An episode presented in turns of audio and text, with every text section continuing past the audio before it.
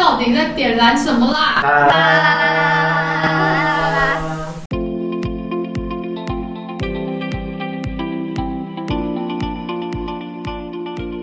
！Hello，欢迎收听《到底在点燃什么啦》？这里是点燃天赋工作坊的线上广播。我们期待身为学生的你，能从故事当中听到一些自己，找到共鸣与启发。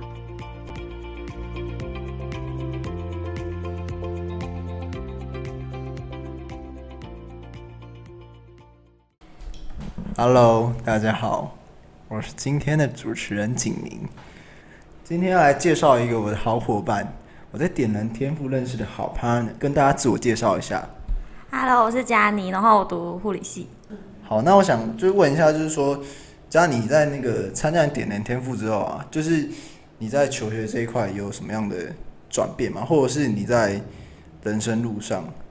比如说像是我们前阵子有聊到你去打工换宿，还是你有环岛这件事，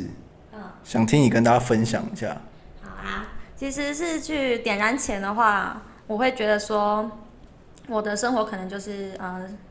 期中考、期末考，然后可能我没有参加什么社团，我也觉得它不重要，然后我也觉得说我人生可能就只有这样就过了吧。我的大学过的，就我读的那个大学比较像高中，那我就这样走下去就好啦，然后就顺顺的护理系大家都知道出来就是哦当护理师，然后毕业，那我就顺顺这样走就好了。可是其实我过得不快乐，然后在参加点燃的时候，我就想说。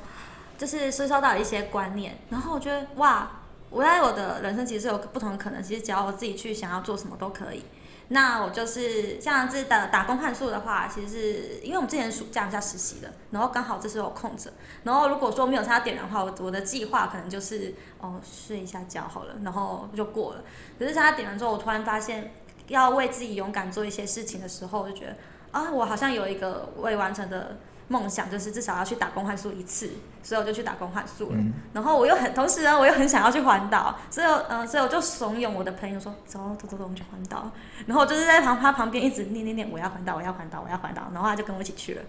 但是虽然看起来还蛮顺利的，但是我觉得半年前的我不会这样做。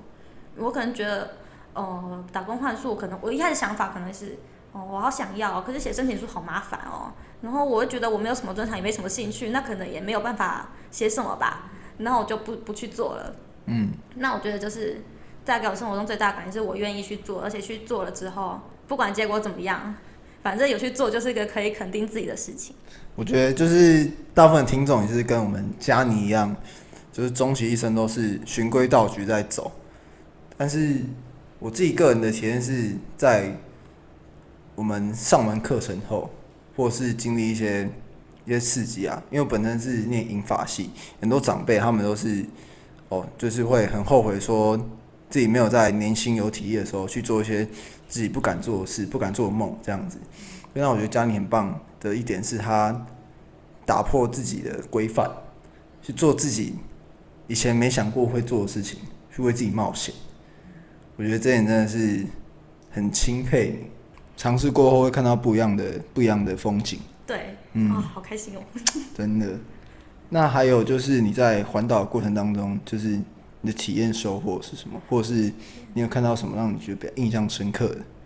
印象深刻。其实我觉得环岛的过程一开始会很热血，嗯对，大概第一天、第二天觉得超热血，但中间过程叫做很累。嗯或者是刚好那时候我们在走，我们骑苏花的时候，台风来了，然后我们直接从北一，然后就骑到苏花，然后苏花台风来了，然后感觉到摩托车就往旁边一直飞飘，然后到花莲市的时候在下大雨，然后中间就会感觉到很累。然后到后面也是很累，可是我觉得是环岛环回来之后，你在想那段过程的时候，才会觉得这段这段时间有意义。嗯然后那时候我们也会面对很多就是选择，我们开始想说我们想要的旅行的方式到底是哪一种？可能我比较我比较适合哪一种？我会开始想这种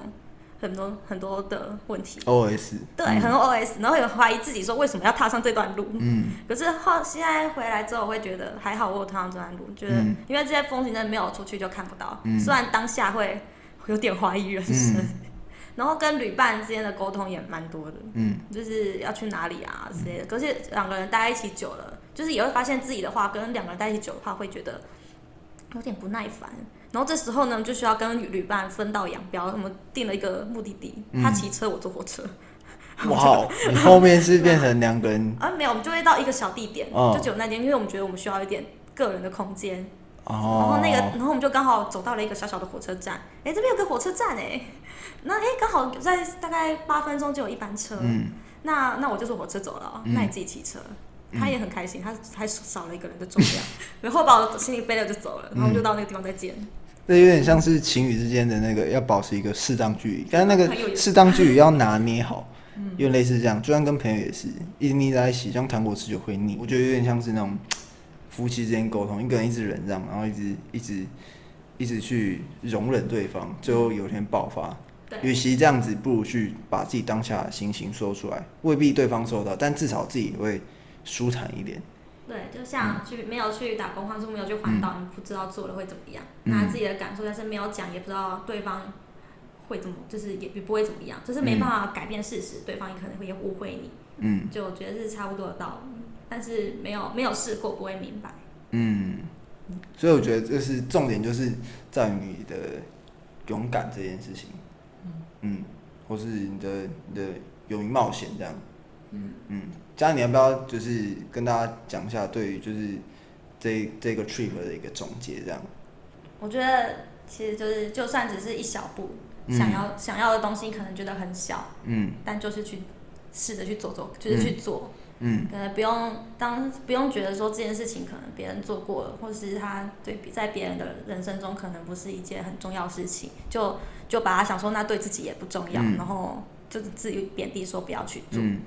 嗯，然后做的当下可能会觉得累爆了，大家不知道自己在干嘛，嗯但是一定在过程中会有很多跟自己的对话，然后最后